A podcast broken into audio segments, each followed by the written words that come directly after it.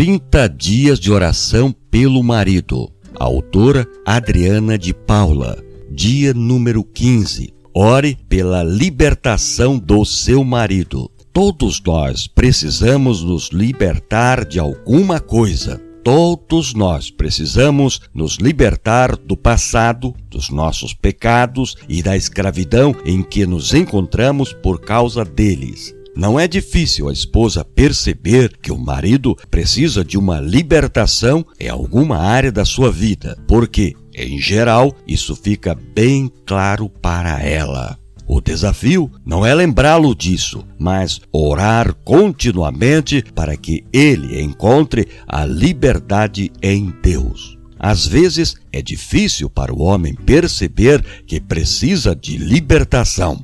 Quase sempre ele aceita a sua maneira de ser e diz: É assim que eu sou, eu nasci assim, você já me conheceu assim. Se o seu marido precisa ser liberto de alguma coisa, peça a Deus que revele isso a ele, pois Deus faz no coração e na mente do seu marido o que as suas palavras não podem fazer. Onde as suas palavras não podem ir, a de Deus pode. Ore para que seu esposo esteja na presença de Deus, pois na presença de Deus há liberdade. Ore para que seu marido liberte-se de tudo aquilo que o impede de ser um bom filho de Deus, um bom esposo, um bom pai e próspero em suas finanças. Ore para que ele seja liberto de tudo aquilo que o controla e que o único controle na vida dele esteja nas mãos do Senhor.